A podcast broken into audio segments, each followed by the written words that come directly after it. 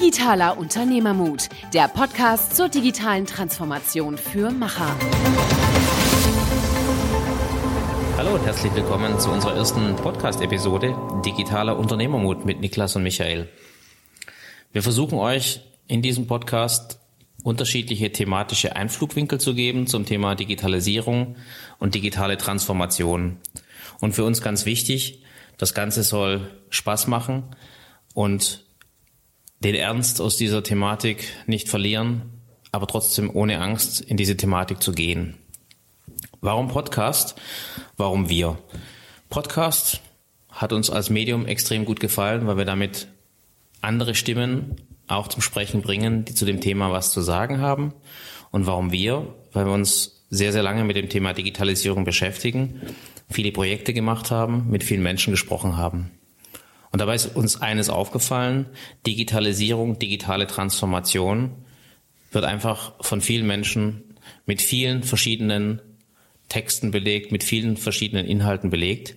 Alle sind irgendwie richtig, aber keiner hat so richtig eine Idee, was der eigene Weg ist, was der eigene Umgang damit sein sollte.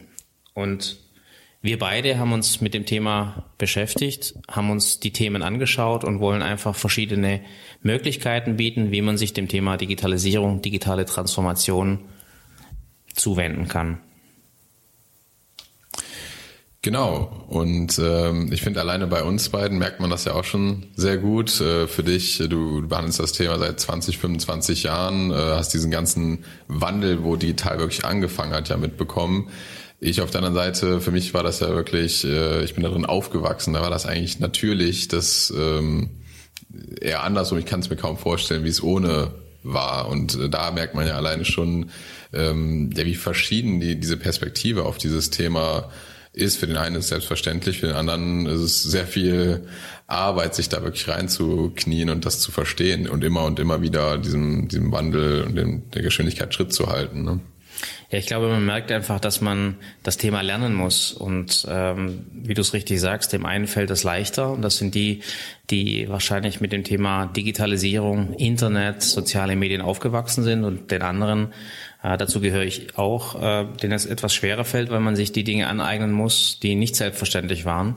Und wir merken ja im Umgang mit unseren äh, Gästen, dass äh, die aus allen Altersschichten kommen. Und ich glaube, da kann man auch sehr schön sehen, ähm, wie Menschen unterschiedlich, wie unterschiedlich diese Menschen diese Themen äh, für sich erfassen, greifen, wie sie damit umgehen.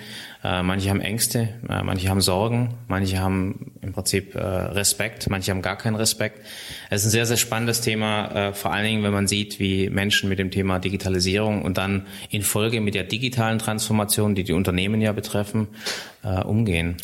Ja, aber ich, also ich glaube persönlich, dass ähm, klar, den einen fällt es schwer, den anderen für sie ist es vielleicht natürlich beim, wenn man damit aufgewachsen ist, aber ich glaube, es sind vor allem die Menschen, die die Neugierde behalten, die auch den Mut haben, wirklich zu sagen, ich öffne mich einfach mal diesen Themen, ich probiere einfach mal, ohne alle Konsequenzen, alle ähm, bis ins letzte Detail alles zu wissen, was da passiert, weil ich glaube, das kann eigentlich gar keiner mehr bei dieser Fülle an, ähm, an Informationen und äh, Neuerungen. Aber einfach diesen Mut zu haben, zu sagen, hey, ich probiere es jetzt einfach trotzdem aus. Ob es jetzt Social Media ist, ob es ähm, Smartphones waren, die ersten, die das mal ausprobiert haben. Aber ähm, Fakt ist einfach, dass dieser Wandel nicht aufhört und ich glaube, man muss stetig versuchen, immer wieder diesen dieses Mindset zu haben. So, ja, ich probiere einfach mal was aus. Ich öffne mich mal diesen neuen Dingen. Und ich glaube, die Leute, die das schaffen, die ähm, ja, haben da auch nicht so eine starke Angst, sondern sehen auch viel mehr die Möglichkeiten, die dahinter stecken. Das ist richtig, aber ich glaube, die einzige Konstante ist tatsächlich der Wandel in dem Fall und das macht vielen Leuten äh, Probleme und ich glaube, was uns äh, jetzt im Vorfeld auch sehr wichtig war, im Vorfeld von jedem Podcast war, dass wir eben das Thema digitale Transformation nicht über Angst angehen wollen. Ähm, da gibt es leider sehr, sehr viele Demagogen, die das Thema in, in die Ecke zerren, Dematerialisierung und der Mensch geht unter. Ich glaube, was uns wichtig ist, dass Digitalisierung hochgradig etwas mit dem Menschen zu tun hat, dass der Mensch im Vordergrund steht, im Mittelpunkt steht, die Technologie die Unterstützung ist, die nicht unwichtig ist, aber am Ende des Tages, glaube ich, geht es darum, wie der Mensch, wie wir mit der Digitalisierung umgehen, äh, wie wir in Zukunft ähm, unsere Rolle in dieser, in dieser Welt definieren können, wie wir Wertschöpfung definieren, gestern und heute. Und am Ende des Tages sicherlich auch, äh, wie man persönlich, privat, äh, im familiären Umfeld damit umgeht, weil letztendlich Digitalisierung keine Grenzen hat. Und ich glaube, für mich das Spannende daran ist, dass ähm, das konstante Lernen einfach, ähm, ich sag mal, immer mit uns ist. Und ich glaube, da haben wir auch schon mal drüber gescherzt, dass man einfach in diesem Thema auch permanent lernen muss, aber auch per permanent lernen kann. Und es gab wahrscheinlich keinen wirklichen Tag in dieser Zeit der Digitalisierung, mit der, mit der wir uns äh, damit beschäftigen, wo das Lernen irgendwo aufgehört hat. Und das ist ein sehr spannender Aspekt. Ich glaube, Lernen ist auch ein ganz gutes Stichwort. Du hast es ja schon mal erwähnt. Wir wollen halt hier in dem Podcast ja dann auch die Chance geben, unterschiedliche Stimmen zu diesem Thema zu hören. Und ähm, das ist einfach das Schöne, weil auch wir haben natürlich nicht die, die perfekte Lösung oder die Weisheit zu allem, ähm, sondern wir wollen einfach eine Plattform bieten, wo über diese Themen gesprochen werden kann, wo gemeinsam man lernen kann, wachsen kann und äh, wie du ja auch erwähnt hast, durch diese enorme Kraft und äh, grenzenlosen Einfluss, die diese Digitalisierung in allen Bereichen hat, ähm, kann man sich eigentlich, glaube ich, gar nicht davor verschließen, sondern muss einfach ähm, diese Themen annehmen und das ist eigentlich ja das Ziel, was wir hier verfolgen. Genau, Patentrezept gibt es keins. Wir haben auch keins gefunden. Wir haben Lösungsansätze, wir hören Lösungsansätze von verschiedenen Menschen, aber wir haben auch kein Patentrezept. Das ist aber auch nicht schlimm, weil wie du sagst, Trial and Error, das Versuchen ist eigentlich das Prinzip. Und auf der einen Seite macht das äh, die Sache sehr spannend. Auf der anderen Seite macht das die Sache natürlich auch schwierig, weil Trial and Error, wenn man sehr erfolgreich ist, ist nicht unbedingt das Nummer eins äh, Prinzip, das man verfolgen möchte. Ähm, aber am Ende des Tages wahrscheinlich wirklich die einzige Art und Weise, wie man sich in dieser digitalisierten Welt äh, positiv nach vorn bewegen kann. Genau, so jetzt haben wir viel über digital und äh, den Einfluss gesprochen. Äh, vielleicht können wir jetzt einfach mal so eine kurze Intro geben, ähm, um zu zeigen, so wie, wie wir das Thema sehen und ähm, ja, sag ich jetzt mal, einen ersten Einblick in das Thema zu geben. Digitalisierung für uns hat einen relativ klaren Hergang. Das heißt, am Ende des Tages ist natürlich das Internet die Grundlage der Digitalisierung und das Internet hat ermöglicht, dass Menschen auf Informationen zugreifen können, durch das mobile Internet auch noch quasi überall auf diesem Planeten, wo es eine Internetverbindung gibt. Was aber den gravierendsten Wandel zur Folge hatte, ist die soziale Vernetzung. Das heißt, die sozialen Medien, die die Möglichkeit bieten, zwei, zweieinhalb Milliarden äh, bis zu drei Milliarden Menschen auf diesem Planeten zu vernetzen, ist eigentlich die Grundlage dafür, dass Digitalisierung einen riesen Nährboden findet. Und das wird sich jetzt in Zukunft auch natürlich noch weiter fortschreiben. Das sogenannte Internet der Dinge äh, ermöglicht einfach, dass nicht nur zwei, zweieinhalb Milliarden Menschen kommunizieren, sondern wahrscheinlich auch sehr viele Dinge mitkommunizieren. Und am Ende des Tages ist es egal, wie viele Milliarden das am Ende des Tages sind. Äh, es ist viel, viel wichtiger, was das für den Einzelnen heißt. Und für den Einzelnen heißt es einfach, dass wir durch diese Informationsflut komplett überfrachtet werden. Und da finde ich eben wieder den Weg zurück zu Menschen. Genau, und ich glaube, das kennt jeder mittlerweile, also zumindest jeder, der einen ein Smartphone hat und der auf den sozialen Kanälen unterwegs ist oder allein nur WhatsApp. Ich glaube, WhatsApp nutzt so gut wie jeder und äh, hat man mal einen halben Tag nicht drauf geguckt und auf einmal sind da die 150 Nachrichten, die aufpoppen. Ähm, und ähm, das ist einfach wirklich das, was du ja beschrieben hast. Diese ständiger Fluss an Informationen, ähm, mit denen halt dann der Einzelne wieder versuchen muss, klarzukommen, weil der Mensch ist ja letztendlich äh, eigentlich gar nicht darauf äh, vorbereitet, also wie schnell sich das gewandelt hat. Ne? Ja, ich kann mich noch sehr gut dran erinnern. Die Vielfalt, die durch die E-Mails entstanden äh, ist äh, im Unternehmen, ähm, die war schon schwierig zu handhaben. Aber das Schöne daran, und das meine ich wirklich so, das Schöne an der Digitalisierung ist, dass wir wieder menschlicher werden, weil der menschlichste Filter aller Filter ist der Mensch selbst. Das heißt, letztendlich ist es so, die einzige Möglichkeit, diese Informationsflut zu bewältigen, ist, sich die richtigen Filter zu setzen. Und in dem Fall ist es so, wenn ihr Teil der sozialen Medien seid, Teil der sozialen Vernetzung seid, dann werdet ihr die Menschen, die für euch wichtig sind oder die, äh, äh ich sag mal, Informationen haben, die für euch wichtig sind, in Vordergrund bringen. Und alle anderen Menschen, aber auch Dinge, aber auch Kanäle ausblenden. Und das ist eigentlich das Spannende daran, dass man sagt, äh, die Digitalisierung hat deswegen so viel mehr mit Menschen zu tun, weil es wahrscheinlich die einzige Art sein wird, wie wir in dieser sehr, sehr komplexen Welt, in dieser informationsüberfrachteten Welt überhaupt noch Informationen wahrnehmen werden. Ja, ähm, auf jeden Fall ein sehr spannender Gedanke. Ich glaube halt, ähm, ja, die sozialen Medien, eigentlich jeder hat tausend äh, Facebook-Freunde und so weiter. Aber die wirklichen Freunde, mit denen man auch äh, alles sofort persönlich teilen will, nicht nur ich mache einen Post auf Instagram oder ich, ähm, ich mache einen Tweet dazu, sondern wirklich persönlich, one-on-one, -on -one, einen Anruf oder auch sich treffen, das sind, glaube ich, dann auch die Beziehungen, die einem ja wirklich Halt geben und einen Anker geben, weil äh, je mehr man sich in diesem digitalen ähm, Raum bewegt, desto mehr merkt man halt, was ist wirklich noch wahr, ne? was, was macht mich noch aus als, äh, als Mensch in meinem Leben. Es sind, glaube ich, nicht die tausend Likes, die ich auf dem Post bekomme, sondern ähm, dass ich weiß, dass es Menschen gibt, die wirklich ähm, zu mir stehen, zu mir halten und auch immer für mich da sind. Ne? Also ich hätte nichts gegen 1000 Likes auf meinen Post, aber es ist tatsächlich natürlich so, ich, ich sehe es ähnlich. Für mich ist es äh, sehr, sehr wichtig, dass die richtigen Menschen, äh, mit denen du dich auch im echten Leben gerne umgibst, äh, diejenigen sind, die dir in der Digitalisierung auch begegnen. Das heißt, ähm, wenn ich Leuten, ich sag mal zum Thema Auto im, im echten Leben vertraue, dann werde ich denen auch zum Thema Auto in den sozialen Medien vertrauen.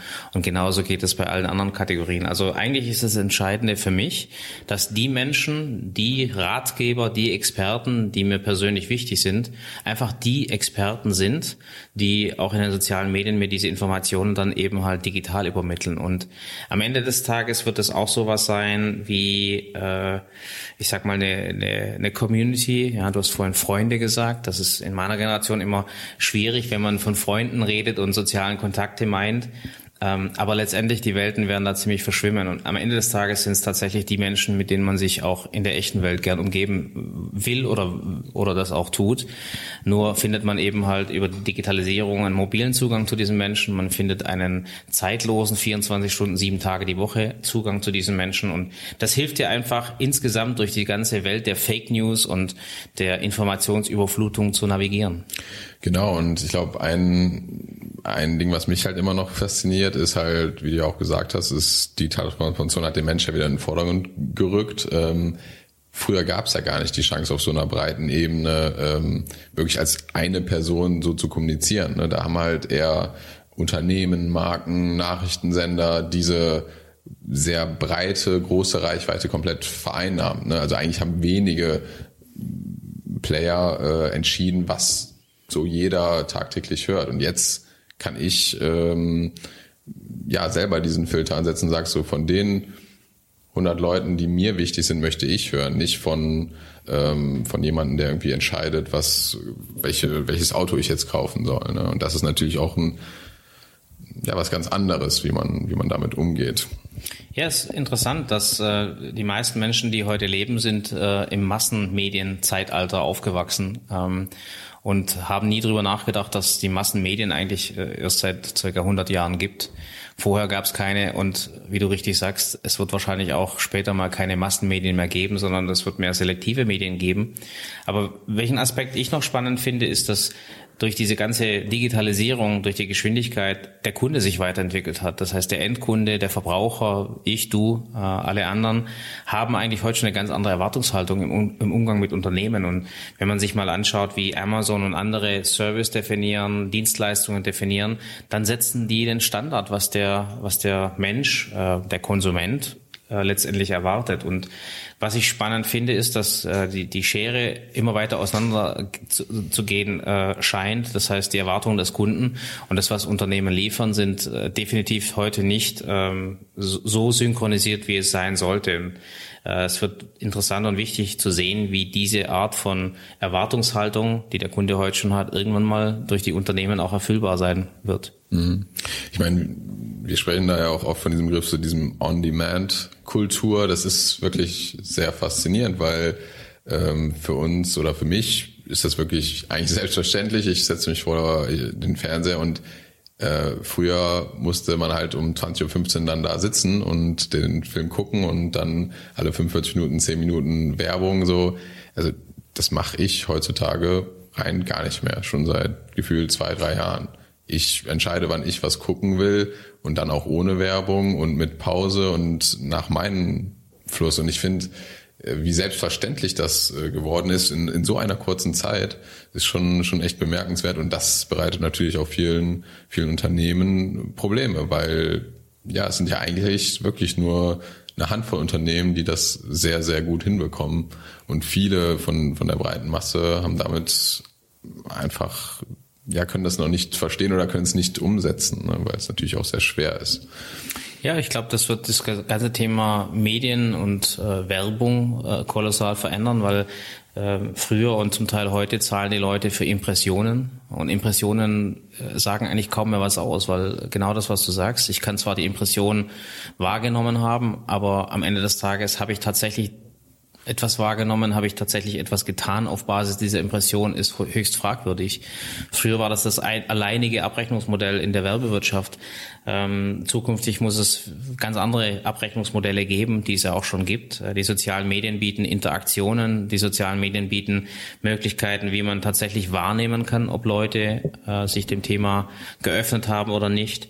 Man muss als Unternehmen einfach klar sein, äh, 60, 70, 80, 90 Prozent der Zeit äh, beschäftigen sich die Menschen im Internet mit den Produkten und Dienstleistungen äh, von Firmen.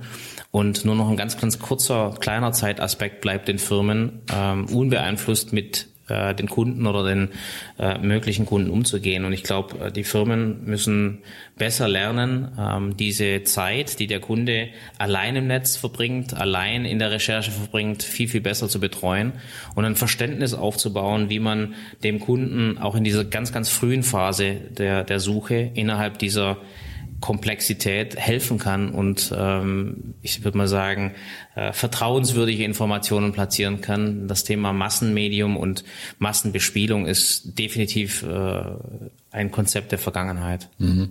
Ja, ich glaube, was, was da halt auch super interessant ist, äh, weil, weil viele Menschen dann auch immer diese, diese Schlag äh, oder dieses Schlagwort bringen, so ja, der äh, stationäre Handel ist tot und den gibt's nicht mehr den gibt's schon noch, ne? Aber das, das Interessante, wie du es ja auch beschrieben hast, ist, der Kunde informiert sich halt viel mehr vor und ähm, dann sind halt quasi zwei Drittel der Entscheidung schon gefallen. Und dann gehe ich zu dem Laden hin, um mir das nochmal anzugucken, wo ich genau weiß. Ich gehe halt nicht zum Saturn und gucke mir mal alles Handy, alle Handys an, sondern ich gehe gezielt zum Apple Store, weil ich weiß, ich will eigentlich ein iPhone haben, guck mir es nochmal an, nimm es in die Hand und kaufst dann. Also das ist einfach auch wieder so eine Sache, wo man, ähm, wo diese stationäre Welt mit der digitalen Welt ja auch ein Stück weit verschmilzt. Wo das ist ja nicht so, dass das komplett wegfällt, aber es ist einfach was was anderes, wie wie wie diese Dinge ähm, genutzt werden von den von den Konsumenten. Ja, und ich meine, das Buzzword Omnichannel äh, gibt's ja auch schon relativ lang, aber so richtig gelebt wird es eigentlich gar nicht und kann es auch noch gar nicht so richtig gelebt werden. Aber letztendlich ist es ja entscheidend, dass man, wenn man sich äh, der Digitalisierung öffnet, digitale Geschäftsmodelle anschaut, nicht das Geschäftsmodell, das man heute nimmt, äh, hat, nimmt und, und im Prinzip versucht, da einen digitalen Klon zu erarbeiten, sondern dass man wirklich versucht, die Wertschöpfung nochmal zu ergründen, sich genau zu überlegen, wie äh, diese Art von Wertschöpfung zustande kommt, wo sind die Fehler in dem System heute, weil es gibt viele Fehler im System. Und wenn man sich mal diese erfolgreichen äh, digitalen äh, Unternehmen anschauen, die in den letzten zehn Jahren äh, zum Erfolg äh, gekommen sind, ähm, zum Beispiel plattformgetriebene Geschäftsmodelle wie äh, Airbnb oder äh, Alibaba, ähm, dann merkt man äh, relativ schnell eines. Das sind Firmen, die haben sich einfach sehr, sehr exakt angeschaut, was dem Kunden heute nicht gefällt in diesem Prozess und haben versucht, diese Art von Prozess so gut nachzubauen, wie es nur, wie es nur möglich ist. Ähm, und wenn man mal das Beispiel Airbnb nimmt, äh, Airbnb hat sicherlich seine Probleme, wie jedes plattformgetriebene Modell. Ähm, ich will das auch nicht äh, hervorheben, aber ich will nur eins erklären. Ähm, Airbnb hat nicht das bessere Hotel nachgebaut. Ja, Airbnb hat im Prinzip ein Geschäftsmodell gefunden, wie es Nachfrage und Angebot besser zusammenbringt und das in einer äh, sehr, sehr gut orientierten Servicestruktur. Und ähm, das ist genau das, was vorher den Kunden äh, nicht gut gefallen hat in dem in der Hotellerie. Und das finde ich einfach, den, den Aspekt finde ich äh, sehr, sehr spannend, dass diese Firmen, die die Digitalisierung für sich nutzen, eben nicht das tradierte Business nachbauen, mhm. sondern sich überlegen, wie die zukünftige Wertschöpfung einfach anders aussehen kann. Ja, ja ich glaube, das ist ähm, ja auch wirklich sehr interessant, sich das, das anzuschauen, weil das ist ja diese Mischung aus wirklich den Endkunden enorm zu verstehen und dann halt die technologisch neuen Möglichkeiten auch effektiv einzubinden.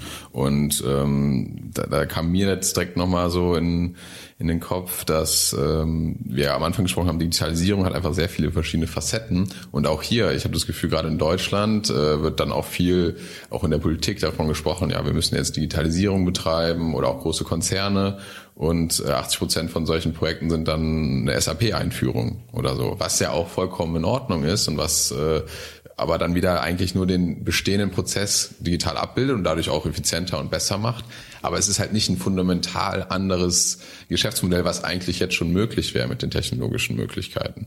Und das ist einfach ähm, einfach finde ich sehr interessant, wenn man halt dann da mit gerade mit äh, auf, den, auf die Konzerne schaut, die dann sagen, ja, aber wir machen doch hier Digitalisierungsoffensive, ähm, aber machen dann vielleicht Sachen oder bilden Strukturen ab, die letztendlich einfach keinen besseren Prozess darstellen, sondern den gleichen Prozess nur digital. Ja, selbst wenn es ein besserer Prozess ist, ich glaube, es fällt einfach Menschen viel einfacher, ähm, Digitalisierung mit Software und Hardware äh, zu greifen. Ähm, und wir wissen aus Erfahrung jetzt in den letzten Jahren, dass Digitalisierung einfach hochgradig was mit der Veränderung zu tun hat, mit dem Change Management, mit dem menschlichen Aspekt ähm, äh, dieser Geschichte. Und äh, Software, Hardware ist eine unterstützende Maßnahme, wie du sagst, kann ja auch kann ja auch richtig sein. Es ist nur so, dass äh, die Veränderung der, durch die Digitalisierung sicherlich nicht äh, allein nicht durch Software und Hardware äh, geschehen wird. Ich fand halt äh, sehr interessant, dass äh, wenn du dir diese äh, sehr erfolgreichen äh, digitalen Geschäftsmodelle anschaust, dann haben die sich wieder auf was fokussiert, was früher eigentlich ganz normal war. Die haben sich auf Nutzerzentrierung fokussiert. Das heißt, keines dieser Geschäftsmodelle äh, hat, den, hat den Endverbraucher, den Nutzer ignoriert, sondern sie haben sich genau angeschaut, was will der Endverbraucher, was will der Nutzer, was ist ihm oder ihr wichtig. Mhm. Das Zweite, was sie gesagt haben, ist, sie haben einfach Prozesse vereinfacht. Sie haben radikale, einfache Prozesse eingeführt. Auch das ist etwas, was dem Nutzer wichtig ist. Und dann kommen zwei Aspekte, die eigentlich nur in der Digitalisierung möglich waren, nämlich das Thema Datenhoheit. Das heißt, sie versuchen einfach so viel wie möglich Daten zu sammeln und wenn man es natürlich positiv meint, im Interesse des Nutzers. Das heißt, diese Daten sollten dazu dienen, den Service weiter und weiter zu personalisieren und zu verbessern. Und das Zweite, was möglich ist, ist die Virtualisierung. Das heißt, physische Geschäftsprozesse kann man einfach durch die Digitalisierung heute besser virtualisieren und dadurch wiederum einen besseren Service bieten. Aber was ich spannend finde, ist, dass die ersten beiden, Nutzerzentrierung und Einfachheit, einfach ganz ureigenst äh, alte Methoden sind, die Tante Emma schon äh, vor hunderten von vor Jahren kannte und das ganz normal war. Und ich glaube, im, im, im ähm, Zeitalter der Massenmedien, im Zeitalter der Massenkommunikation wir das irgendwie vergessen haben, dass der, der Einzelne, der Mensch im Vordergrund steht. Ja, ja also ich kann da auch nur wirklich aus, aus eigener Erfahrung sogar sagen, weil meine Eltern haben auch einen äh, Obst- und Gemüsehandel. Und ähm, da ist es auch so, wenn jetzt ein Kunde an den Stand kommt, äh, dann wird er mit Namen begrüßt, dann wird er, dann weiß man schon so, ja gut, nehmen Sie wieder wie immer zwei Schalen Erdbeeren und solche Sachen. Und das war ja bei, bei diesen lokalen Sachen war das halt möglich. Dann kam aber diese Welle, wo einfach diese Standardisierung, Automatisierung, dann eher ein, ein Aldi, der halt Sachen extrem günstig, extrem einfach anbieten kann. Und jetzt verschmilzt das halt wieder, weil die technologischen Möglichkeiten beides zulassen. Halt eine Personalisierung, aber auch eben eine, eine extreme Automatisierung. Das heißt, mit gleichen Kosten kann einfach ein viel besserer Service und eine viel stärkere Personalisierung angeboten werden. Und das ist, glaube ich, das, was, was dieser enorme Vorteil von diesen neuen Geschäftsmodellen ist gegenüber den Konzernen, die halt eher immer noch sehr stark auf diese Automatisierung, Standardisierung äh, Schiene unterwegs sind. Ne? Das ist sicherlich die Herausforderung, wird, ähm, wird sein, eben für jedes Geschäftsmodell und äh, jetzt nicht nur für die Hotellerie oder für Taxen, äh, Transportunternehmen, ähm, den Teil der Wertschöpfung äh, nochmal vielleicht ein Stück weit auseinanderzunehmen, der mit dieser Automatisierung zu tun hat, der mit dem Kunden zu tun hat. Ähm, ich habe ja auch äh, immer wieder gesagt, ich glaube, ähm, jeder, jedes Unternehmen, egal ob ich im Business-to-Business-Bereich bin oder im Business-to-Consumer-Bereich, muss sich über den wirklichen Endkunden Gedanken machen. Und das ist auch was, was verloren gegangen ist. Ähm, man hat lange Zeit gedacht im Business-to-Business-Bereich, es zählt nur der Businesskunde. Und ähm, ich glaube, in dieser komplexen Kommunikationswelt ist es einfach wichtig zu wissen, dass jeder Businesskunde auch ein Endkunde ist. Und äh, die Firmen müssen anfangen, äh, über diese über diese Bande zu denken, aber auch diese Kunden so zu bedienen, dass eben ähm, dieser Automatismus nicht dazu führt, dass die Nutzerzentrierung äh, unter die Räder kommt. Und das andere ist eben, wie gesagt, die Einfachheit. Ich glaube, das klingt wahnsinnig simpel, äh, einfache Prozesse zu gestalten. Ich glaube, es ist das aller, äh, Komplexität herauszunehmen, vielleicht sogar diese Komplexität auf sich selber zu vereinen. Da ist Amazon ein echt schönes Beispiel. Amazon, ähm, äh, ich glaube, kann jeder verstehen, dass dieses, dass dieser Riesenkonzern unglaubliche Komplexität abbilden muss mit den Produkten, die sie haben, mit den Services, mit den Dienstleistungen. Aber Amazon schafft es, diese Komplexität vom Nutzer fernzuhalten. Das heißt, die drehen diese Komplexität ins Unternehmen und versuchen damit selber umzugehen und äh, kehren das nicht an den, an den Nutzer raus. Und wenn man andere Firmen anschaut, die ähnliche Modelle fahren, die machen es den Nutzer viel, viel, viel komplizierter, weil das ist kompliziert. Und ich finde, das ist was, was man von diesen Geschäftsmodellen äh, enorm lernen kann, ist, ähm, Einfachheit ist das Schwierigste ähm, äh, herzustellen für den, für den Endverbraucher. Und das heißt natürlich, dass die Komplexität ins Unternehmen wandert. Genau, und ich glaube, Einfachheit, ähm, das merkt man dann so als, sag ich mal, Output, Output von so Sachen, bedeutet letztendlich für den Kunden auch oft ein Zeitersparnis. Ich muss mir keine Gedanken mehr machen. Wenn ich was bei Amazon bestelle bei Prime, dann ist es nächsten Tag da. So, und ich, wenn ich das nicht mehr will, dann gebe ich es halt ab und schick's zurück. Und da ist schon äh, vorgedruckten Rücksendeschein und alles fertig. Ich muss mich um nichts kümmern, äh, wo ich vorher irgendwie drei Stunden durch die Stadt laufen musste, um was zu kaufen, mache ich jetzt zwei Klicks. Ne, das ist halt, ähm, ich glaube, diese Einfachheit spiegelt sich dann dadurch wieder, dass da einfach eine enorme Zeitersparnis für den Kunden generiert wird. Ne? Zeitersparnis auf der einen Seite und ich glaube, du konditionierst deinen Kunden auch. Das heißt, wenn du einmal diesen Service, den du als positiv wahrgenommen hast, äh, genutzt hast, dann willst du nichts mehr anderes und du misst ja auch jeden anderen an diesem Service. Das heißt, am Ende äh, ist für dich wichtig, äh, bringt dir dieser Service Zeitersparnis, bringt dir dieser Service äh, Komplexitätsersparnis ähm, bringt dir dieser Service in irgendeiner Form einen Mehrwert. Und äh, ich glaube, dass das, das Kritische daran oder auch das Schwierige daran für alle, die versuchen, einen ähnlichen Service zu generieren, ist tatsächlich, dass der Benchmark irgendwie gesetzt wird. Und ähm, das macht es vielen Firmen schwierig. Und ich habe immer noch viele äh, Menschen, die versuchen zu argumentieren, warum das nicht der richtige Service-Level ist. Und am Ende des Tages, das ist die, die Entscheidung ist gefallen. Die Entscheidung hat der Kunde schon lange gefällt. Und man muss einfach wissen, es gibt Firmen, äh, in der Vergangenheit, äh, die, die einfach äh, aufs falsche Pferd gesetzt haben. Und da gibt's gute Beispiele dafür, ähm, die versucht haben, etwas, was sie lange Jahre schon sehr erfolgreich tun, weiter zu tun. Zum Beispiel Kodak. Ne? Das Einzige, was Kodak wirklich verpasst hat, ist, dass der Film digitalisiert wurde. Und Kodak hat zu lange an äh, den analogen Film äh, festgehalten ähm, und ist damit quasi baden gegangen. Und äh, das ist ein klassisches Beispiel. Oder Nokia mit ihrer, mit ihrer Nutzerführung. Äh, das sind Firmen, die haben hervorragende Arbeit geleistet, die haben hervorragende Produkte, Dienstleistungen gehabt, aber die haben halt einen strategischen Fehler gemacht. Die haben ein, ein ganz, ganz wichtiges Element äh, übersehen und das ist genau die Verbindung, was der Nutzer und was der Kunde will. Und wenn das verpasst wird, oder man ist sogar vielleicht so ignorant und sagt, man weiß es besser, dann ähm, haben die Firmen einen hohen Preis gezahlt dafür, dass, ähm, dass es sie nicht mehr gibt oder dass sie mhm. als, als marginales Unternehmen äh, mit ihrer Marke noch am Markt sind. Ja, das ist natürlich auch ein Stück weit immer so dieses Dilemma von diesen extrem erfolgreichen Unternehmen, die, die natürlich jetzt äh, was mir dann auch nochmal aufgefallen ist, ähm, viele dieser Unternehmen sind ja auch entstanden, als als selber so so ein Wechsel gab, ne, wo es dann äh, zum Beispiel alles elektronisch wurde oder so. Dann sind haben die eigentlich diese Chance genutzt, wo es ein Stück weit diese innovative neue Technologie gab ähm, und, und sind da wirklich mit Mut reingegangen. Aber es werden ja dann irgendwann ganz andere Fähigkeiten benötigt, wenn du wächst und wenn du nachher ein globales Unternehmen bist. Du musst dann ne, Umsätze äh, liefern, du musst äh, standardisieren, du musst maximieren und ähm, dieser, dieser, ich glaube, dieser Geist, so pioniermäßig auf neue Sachen aufzuspringen, geht dann irgendwann verloren. Und dann bist du ja auch erfolgreich damit und dann kommt etwas, was vielleicht zu dem Zeitpunkt dann nur einen ganz kleinen Teil ausmacht oder noch nicht ausgereift ist ganz. Aber äh, dann sagst du, ja gut, da muss ich jetzt nicht unbedingt mitmachen, ich springe hier nicht auf jeden Trend auf, wir haben hier unser Kerngeschäft.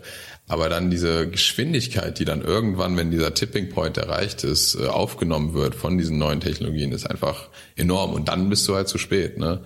Wenn, wenn du schon dann geschäftlichen Druck merkst und denkst so, oh, einmal brechen die Zahlen ein, dann bist du halt schon zu spät. Weil dann gibt's halt schon Unternehmen, die die Technologie schon so weit getrieben haben, dass es wirklich einen, einen effektiven äh, Mehrwert dem Kunden bietet. Ne?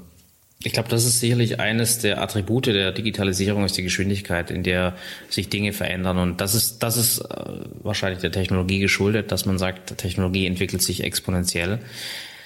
Exponentielles Wachstum ist wahnsinnig schwierig für Menschen zu erfassen, weil ein Mensch sich normalerweise eher linear entwickelt ähm, oder Organisationen entwickeln sich logarithmisch. Das ist eine normale äh, Geschwindigkeit, das ist ja nichts Falsches. Es ist nur so, dass durch diese technologische Veränderung dieses exponentielle Wachstum im Prinzip äh, den, ähm, den Beat vorgibt und wenn man, wie du richtig sagst, äh, hier nicht schnell genug agiert, dann kann es tatsächlich sein, dass man es verpasst, weil ähm, die Vorlaufzeiten mit Sicherheit nicht mehr so sind, wie sie mal waren. Und gerade in diesen digital angehauchten oder digital unterstützten Geschäftsmodellen sind einfach auch viele Dinge möglich, die schlichtweg vor zwei Jahren, vor drei Jahren, vor fünf Jahren noch nicht mal denkbar waren. Und das finde ich einen sehr spannenden Aspekt für mich persönlich, dass ich ähm, oftmals äh, im Jahr äh, passiert mir das. Ich sehe etwas, ähm, ein Geschäftsmodell, ein Angebot, ein Produkt, eine Dienstleistung und denke so bei mir, das hätte ich mir vor zwei Jahren nicht mal vorstellen können, dass es das gibt. Und das zeigt mir einfach, dass dieses, dass dieses exponentielle äh, ein Thema ist, weil das kann ich, wenn ich mir, ich sag mal, die letzten 30 Jahre äh, überlege, das ist mir früher nicht passiert. Also diese Art von Überraschung, dass, dass du so überrascht warst von etwas, das es auf einmal gibt und vorher gab es das nicht, äh, gab es früher nicht. Und ich glaube, das für mich ist ein sehr spannender Aspekt und ich habe keine richtige Vorstellung, wo das hinführt, äh, wenn es in dieser Geschwindigkeit weitergeht. Aber es bringt uns auf jeden Fall zu einem anderen Punkt und das ist der Generationenwechsel. Das heißt, die Digitalisierung an sich äh, äh, hat natürlich auch noch, äh, ich sag mal, zur Konsequenz, dass wir mehr und mehr sogenannte digital native äh, Menschen im Erwerbsprozess haben, im Unternehmen haben. Und in Deutschland sind wir ja da eigentlich noch recht glücklich unterwegs. Äh, die deutsche, der deutsche Durchschnittsdeutsche ist ja relativ alt, 47 Jahre. Ist ein recht hohes Alter für ein Land. Äh, der Durchschnittsamerikaner ist 35 und der Durchschnittschinese ist 27. Das heißt, der Durchschnittschinese ist, ist glatte 20 Jahre jünger wie der durchschnittliche Deutsche. Und das hat natürlich äh, primär mal äh, zur, zur Auswirkung, dass die, die äh, heute, ich sag mal, 20 Jahre alt sind ne, oder ich sag mal zwischen 20 und 30 sind, so wie du, äh, dass die natürlich mit der Digitalisierung mit den Auswirkungen der Digitalisierung anders umgehen, äh, wie jemand, der, ich sag mal, äh, um die 50 ist. Und heißt nicht, der eine kann was, der andere kann es nicht. Äh, der eine kann es lernen, der andere nicht. Das heißt nur was, wie du es vorhin schon angedeutet hast, dass deine Generation einfach nativ mit Dingen äh, anders umgeht und Dinge anders sieht und ich sag mal ähm, wesentlich offener ist äh, in Bezug auf diese Veränderung wie eine Generation, die das lernen muss.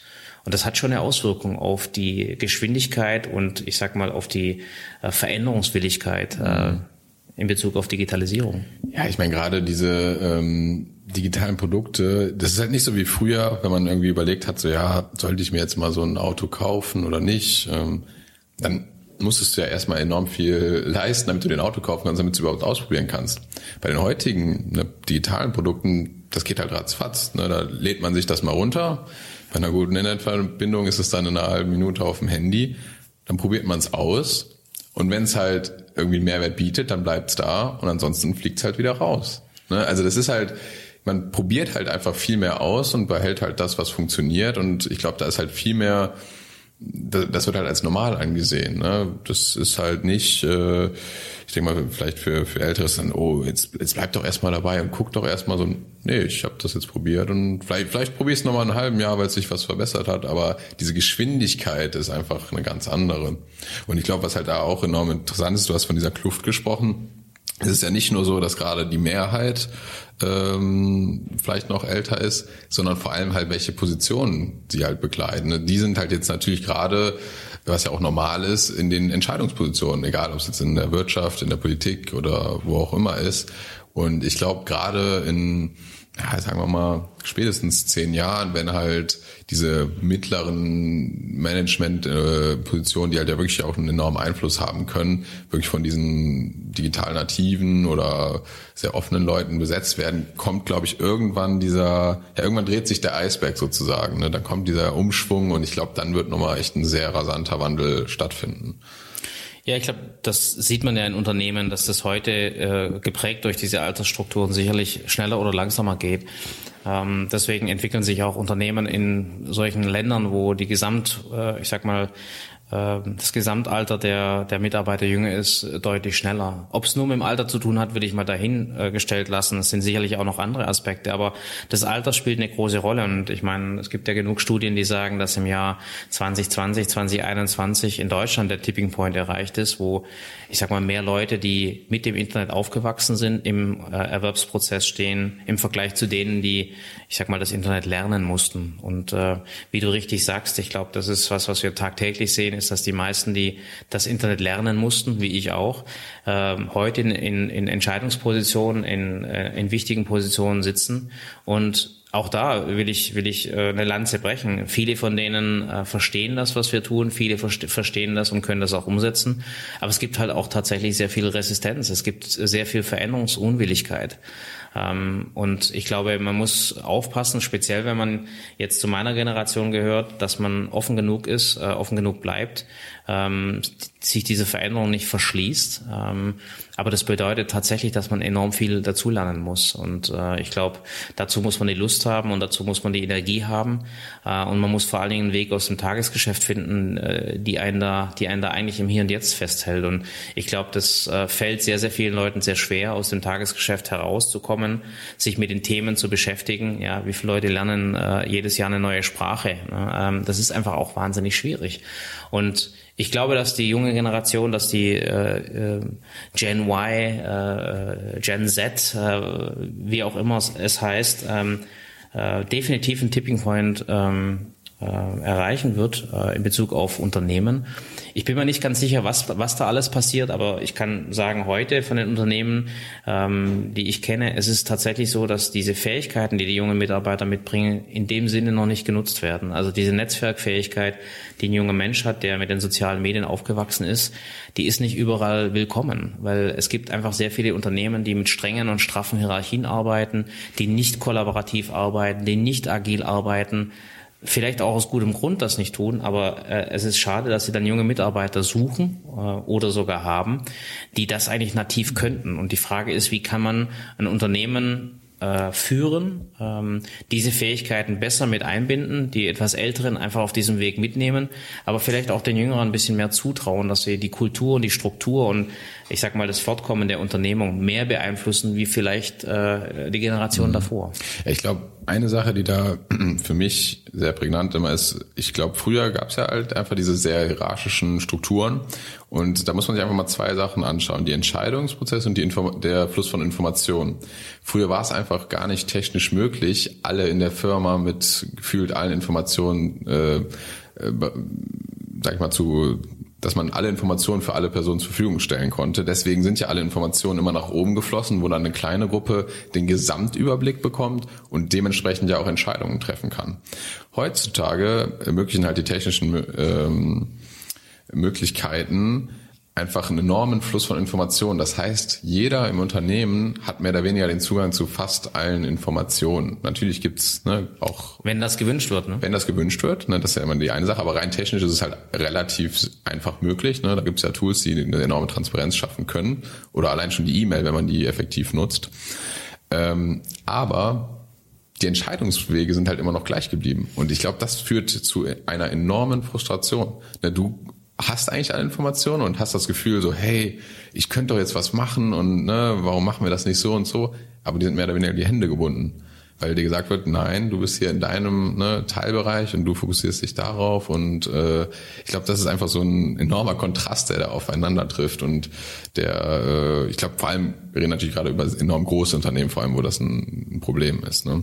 Ich glaube, das ist groß und, und klein. Also ich, ich, ich würde gar nicht mal den, den äh, Abstrich machen, dass es nur große Unternehmen sind. Aber ich meine, es ist nicht der Entscheidungsweg, Niklas, für mich. Es ist auch die Kommunikation, weil wenn wir ehrlich sind, was ist Unternehmenskommunikation heute? Unternehmen Unternehmenskommunikation ist, ein Unternehmen kommuniziert an seine Mitarbeiter. Da ist nichts so richtig von Kollaboration die Rede. Das heißt, das ist eigentlich nicht in der DNA von Unternehmenskommunikation. Es war immer so, von oben nach unten wird kommuniziert. Das ist im Prinzip, das widerspricht sich mit einer Netzwerkökonomie, die im Prinzip kollaborativ äh, Themen erarbeitet, Informationen erarbeitet. Und ich finde äh, den Gedanken sehr interessant, äh, wenn sich Unternehmen damit auseinandersetzen, dass ich eigentlich Mitarbeiterfeedback möchte. Ich kenne wenige Unternehmen, die wirklich Mitarbeiterfeedback eigentlich wollen. Das heißt, die Kommunikation ist früher schwarzes Brett, heute Internet, Intranet, aber eigentlich ist das grundsätzlich als Einwegkommunikation angelegt. Und das muss sich verändern, weil letztendlich alle sozialen Netze, die wir kennen, äh, ist keine Einwegkommunikation, sondern ist im Prinzip eine kollaborative Kommunikation. Wenn die funktioniert, dann kann ich Entscheidungsprozesse auch kollaborativ steuern. Aber zuerst muss ich zulassen, dass Kommunikation in alle Richtungen fließen kann. Und das ist heute ganz oft noch gar nicht der Fall. Ja. Ja, lustig ist da natürlich, dass es eigentlich früher so war, dass Unternehmen zum Beispiel, als Computer noch sehr teuer war, da hatte man nur im Unternehmen einen Computer und konnte da irgendwie schneller kommunizieren. Mittlerweile hat sich das Blatt so ein bisschen gewendet, dass man privat eigentlich schneller kommuniziert. Also ein Großteil zumindest, sagen wir mal, von den Arbeitnehmern kommuniziert privat schneller über WhatsApp, über äh, Chats nutzt, glaube ich, fast jeder, auch, äh, auch ältere Generationen.